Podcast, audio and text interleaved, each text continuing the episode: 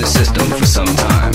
And while many of you have been made too brainwashed to comprehend, this frequency is and has become a threat to our society as we know it.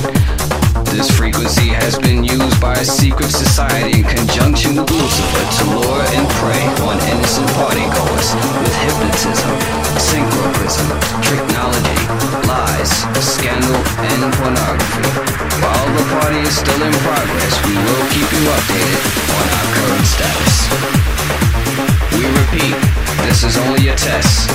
This is only a test. This station, in conjunction with other airwave announcements, will conduct this exact test without prejudice under the jurisprudence of the soul, the mind, the body, the positive, the negative, the ground, the proton, the neutron, the electron,